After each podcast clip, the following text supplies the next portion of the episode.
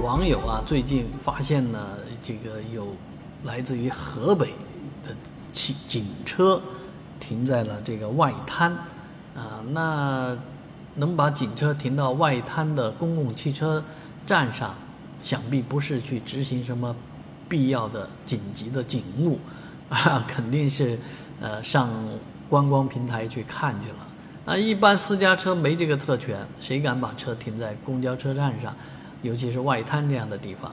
啊，那外滩的警力那么充足，为什么就不把这个来自于冀啊，来自于河北的警车赶走呢？这些都是一些问题。相反，网友在北京的街头拍到了来同样来自河北的这个特权车警车啊，啊，停在街上违停啊，结果被当地交警贴上了这个罚单